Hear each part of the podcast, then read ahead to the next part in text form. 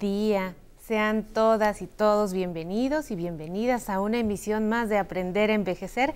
Ya lo saben, el día de hoy estamos mejorando nuestra salud con temas relevantes como en ningún lado para las personas mayores, nuestras consentidas. Hoy vamos a hablar de la diferencia entre artritis y artrosis en la persona mayor. Si bien las dos cursan con dolor e inflamación en las articulaciones, identificar qué es lo que usted tiene es muy valioso. Posiblemente esté conviviendo o confundida con alguna de estas dos enfermedades importantes y no sepa cómo vivir con una buena calidad. Por eso nos hemos preocupado con usted. Le vamos a introducir a este interesante tema con una cápsula y vamos a regresar a conocer a nuestra invitada del día de hoy.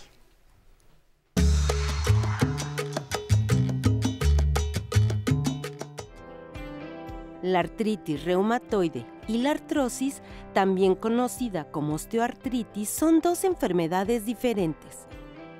La artrosis es la enfermedad degenerativa articular más frecuente, caracterizada por la destrucción del cartílago, el cual es un tejido que hace la función de amortiguador al proteger los extremos de los huesos y favorece el movimiento de la articulación.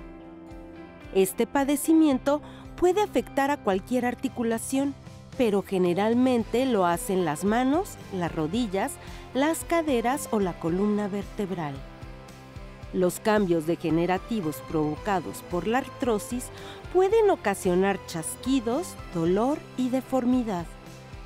En otros casos, este padecimiento también es la causa de un fenómeno llamado congelamiento, el cual produce una rigidez que dura ciertos minutos y suele mejorar con el movimiento. Por su parte, la artritis reumatoide es una enfermedad crónica que causa inflamación y dolor en una o varias articulaciones.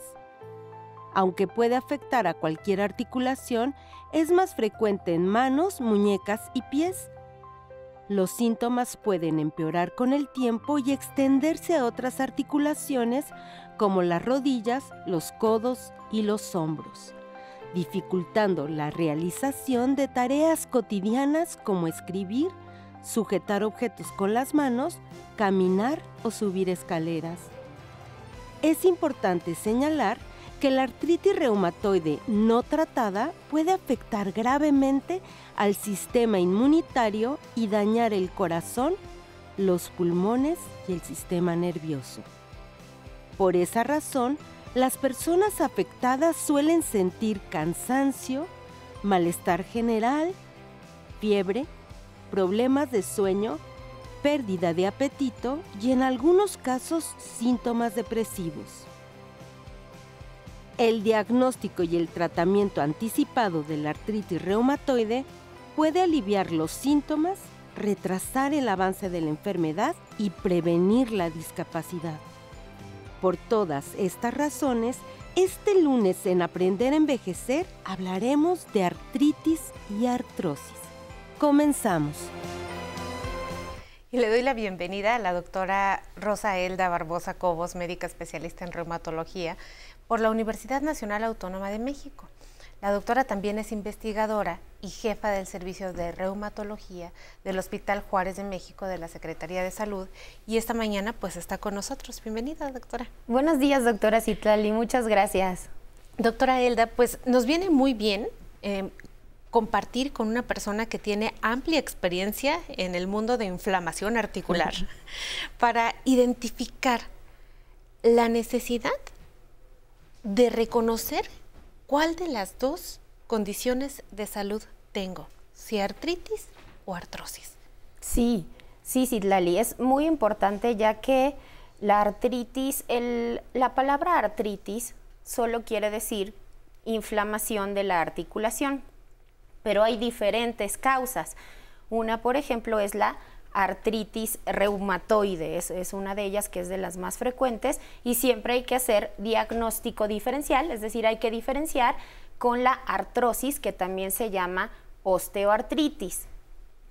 En el caso de la artritis reumatoide, la artritis reumatoide es una enfermedad autoinmune, es decir, es una enfermedad en la cual tu sistema inmunológico, tu sistema de protección, de defensa, tiene reacción en contra de tus propias articulaciones y puede causar destrucción, es progresiva y si no se atiende a tiempo con el tratamiento adecuado, pues causa gran daño estructural y discapacidad. ¿Y la artrosis? Y en el caso de la artrosis, esta eh, se presenta todavía en personas eh, más grandes, en personas de mayor edad, y puede afectar también las articulaciones diferentes a las de artritis reumatoide y que también requieren un tratamiento para que no siga progresando, porque si no también puede causar daño articular. Pero el tratamiento es totalmente diferente. ¿Y cómo se siente tener cualquiera de estas dos condiciones? En la cápsula vimos eh, a veces eh, un tiempo en el que dura el dolor, ciertas manifestaciones. Si quisiéramos ser extremadamente didácticas esta mañana y poner las diferencias para que las personas que estén en su casa viéndonos o desde donde nos vean puedan saber si se acercan un poquito más a la artrosis o a la artritis, ¿qué nos diría, doctora? Por supuesto. Primero hablemos de la edad. En cuanto a la edad, se presenta la artritis reumatoide en un periodo de edad entre 30 y 50 años de edad, pero también se puede presentar posteriormente. Hablando de la osteoartritis en la edad, es de los 50 a, más años. Ahora, se puede presentar anteriormente, pero esto es lo más frecuente. Ahora hablemos eh, del tipo de dolor. Exactamente. El dolor, el dolor se presenta en el caso de la artritis reumatoide cuando estás en reposo, eso es primero, y después cuando te vas moviendo va disminuyendo. Le llamamos un dolor de tipo inflamatorio. Y en el caso de la osteoartritis, tenemos un dolor de tipo mecánico. Esto es un dolor que se presenta con el movimiento y mejora con el reposo. Pero, doctora Citlali, conforme pasa el tiempo, realmente esto se puede mezclar. Esto es al inicio. Ahora, otro punto para diferenciar. Ahí voy a interrumpirle un poquito, doctora, con el dolor, porque se nos dice que hay un dolor que si dura más de media hora, puede ser artritis, que si dura menos de media hora, puede ser artrosis. Esto, o al revés. Esto es con referencia a la rigidez, ah. porque la otra cuestión era el dolor y sí, efectivamente, en, tanto en la artritis reumatoide como en la osteoartritis, el dolor se acompaña de rigidez. La rigidez de la osteoartritis es una rigidez que generalmente dura menos de 30 minutos. De hecho, con frecuencia los pacientes refieren de me levanto y en lo que voy a la regadera, doy unos pasos, se me quita. Y, que se, sí, la, típica persona que te dice, doctora, pues es que me levanto, me duele muchísimo, de hecho me cuesta mucho trabajo incorporarme porque me duelen las articulaciones, pero pasa un ratito y ya no tengo nada. Así es, ¿no? Se les quita la rigidez. Y en el caso de la artritis reumatoide, esta rigidez persiste más de una hora, inclusive puede estar todo el día. Y también otro punto con respecto a la rigidez en la osteoartritis es que se presenta un fenómeno que se llama fenómeno de gel y es que después de estar en, un, en una misma posición durante tiempo prolongado, para empezar a moverte presentas esta rigidez, este acartonamiento que refieren los pacientes refieren que se sienten acartonados como robots, ¿no? Como para empezar el movimiento. Otra diferencia también es la topografía, es decir, cuáles son las articulaciones que afecta. Empecemos por las manos, porque ambas afectan las manos. En la artritis reumatoide se afectan más las articulaciones de la base de los dedos, que les llamamos metacarpofalángicas, y las interfalángicas proximales, es decir, las que están a la mitad de los dedos.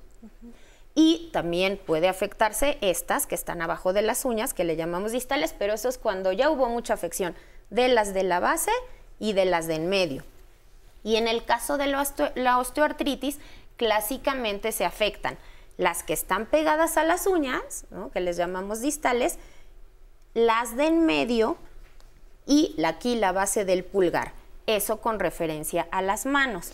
Mm, eso es muy interesante, doctora, porque justo cuando nosotros vemos alguna deformación importante que nos eh, interesa en términos de la funcionalidad y la capacidad pues, de valerse por uno mismo de las personas mayores, pues a veces vemos que hay una deformación que realmente los dedos ya están unos sobre los otros y que la, el problema de destrucción del hueso, cartílago y todo vino desde la base, digamos, ¿no? Sí. Y otras que realmente son personas que no tienen tanto dolor y cuando señalan es cuando empezamos a ver que se nos va haciendo, creo que también se me está haciendo un poquito a mí ahí la deformación en, el, en, en, la articulación y entonces es muy diferente cómo se va a comportar la enfermedad. Sí, porque además con respecto a las manos, la, el aumento de volumen, la inflamación, en el caso de la osteoartritis es dura y se forman un, nódulos tanto aquí en estas articulaciones pegadas a las uñas como las de en medio.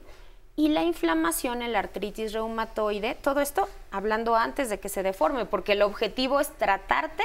Si tú te tratas en la artritis reumatoide, es muy bajo el riesgo de que te deformes. Y en la artritis reumatoide, esta inflamación es como más blandita cuando se como se presenta al inicio.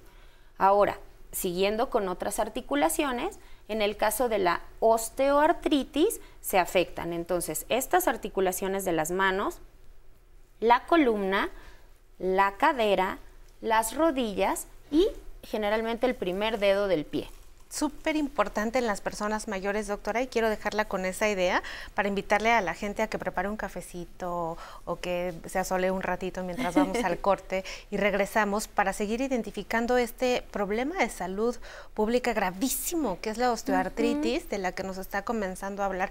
Recuerden que pueden bajar nuestra aplicación 11 más, usted la descarga en su teléfono móvil, va a hacer lo que tenga que hacer y sigue viendo la programación de la barra del 11. Vamos al corte y regresamos. La fotografía, yo hace unos años dije un día de que hoy en día todos somos fotógrafos. Y se reían de mí cuando dije una cosa así. Y yo lo sostengo de que hoy en día todos somos fotógrafos. Lo cual no quiere decir de que todos son buenos fotógrafos, pero no importa uno no necesita ser buen fotógrafo para poderlo disfrutar. Porque este, los aparatos hoy en día y la tecnología nos ayudan mucho más que jamás en la historia antes. Para celular, ¿no? No, para que tengas una idea. Fotógrafo profesional era cuando yo empecé el que le salían la mitad de las fotos del rollo. Ajá no había exposímetros, no, o sea, no había nada de todo lo, la tecnología que hoy en día nos apoya. Y hoy en día con un celular no necesitas saber de la tecnología, solamente necesitas querer tomar una foto. Y eso es lo que te hace ser fotógrafo, querer tomar una foto, no toda la tecnología.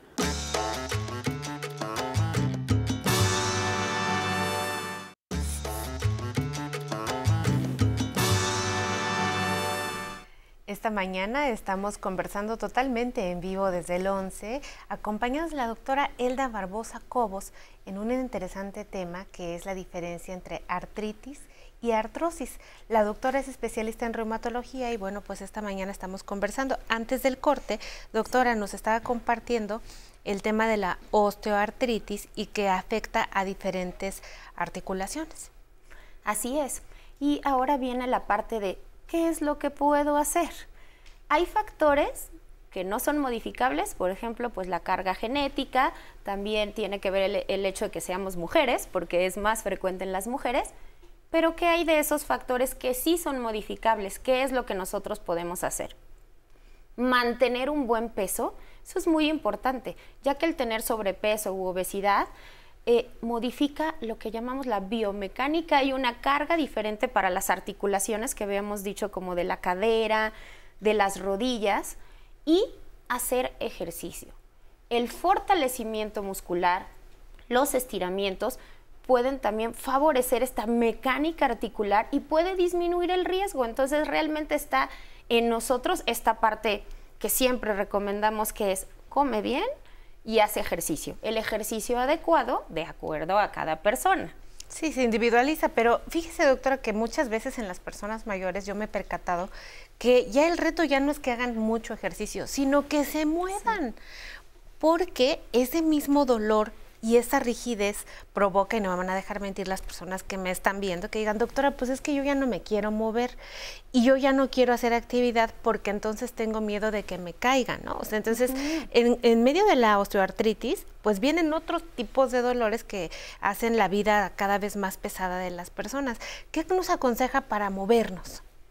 Primero los estiramientos. Es muy importante antes de empezar a hacer ejercicio para no lastimarnos. Y bueno, ya como bien decías, hay que individualizar, pero podemos empezar por caminar. Caminar también con un calzado adecuado, con tenis o con zapato deportivo, para, porque a veces también si caminamos con un zapato que no sea el adecuado, también nos podemos lastimar desde los pies, las rodillas, la cadera, la columna. Pero, y esto pues también es un círculo virtuoso porque pues va a favorecer lo musculoesquelético, lo cardiovascular y así nos vamos uno con otro. Pues es un tema sin duda muy interesante. Nuestra audiencia tiene preguntas. Vamos a verlas, doctora. Mi nombre es Arturo Gopar Fuentes, tengo 64 años. ¿La artrosis puede atacar cualquier articulación? Gracias, Arturo. Bueno, pues como habíamos platicado, la artrosis principalmente afecta de las manos, las articulaciones pegadas a las uñas, las de en medio, sobre todo la del segundo y del tercer dedo, la base del pulgar, la columna, la cadera, la rodilla y el primer dedo del pie. Y ya hay otros casos en los cuales hay como sobreuso de alguna articulación o que uno nació ya con cierta deformidad de esa articulación en los que se puede presentar, pero básicamente son estas articulaciones. Muchas gracias, doctora. Vamos a ver la siguiente pregunta. Buenas tardes, soy el señor Ciro Tenorio, tengo 80 años. ¿Qué tan recomendable es la cirugía para corregir la artrosis? Muy buena pregunta, Ciro. Sí, señor Ciro. Bueno, esto realmente es también individualizado el caso. Siempre primero procedemos el cómo no tener, cómo hacer que no aumente esta osteoartrosis o, o, la osteoartritis. Luego el tratamiento justo no farmacológico, hablábamos del plan alimenticio, del ejercicio. Y si esto persiste, o sea, persiste el dolor, tiene que ser cada paciente valorado por un médico ortopedista y él es quien va a determinar a quién realmente le beneficiaría. No se benefician todos. Y lo mejor es siempre el estilo de vida y lo que es más sencillo de obtener, ¿no? O sea, creo que eso siempre que se pide el consejo médico se llega a lo más sencillo. Totalmente. Y precisamente en eso, doctora, eh, pues vamos a dejar descansando a la artritis reumatoide el día de hoy y vamos a enfocarnos a la osteoartrosis.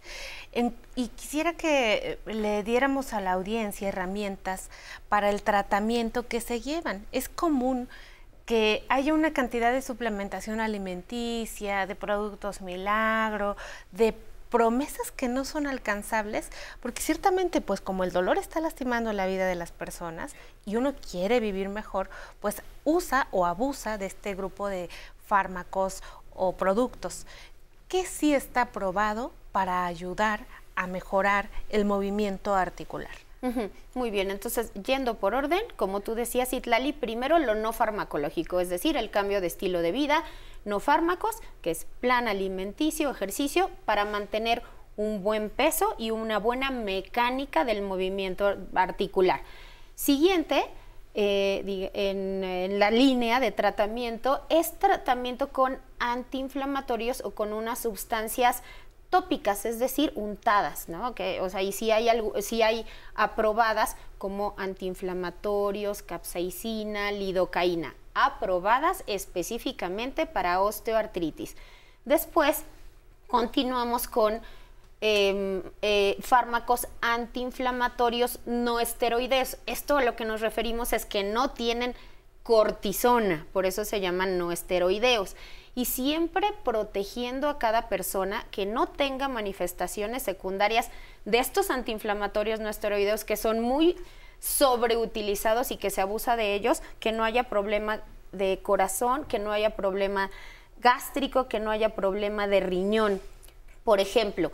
Y de hecho, solamente se utiliza paracetamol y otros eh, fármacos tipo, le llamamos tramadol o piáceos, en casos muy específicos.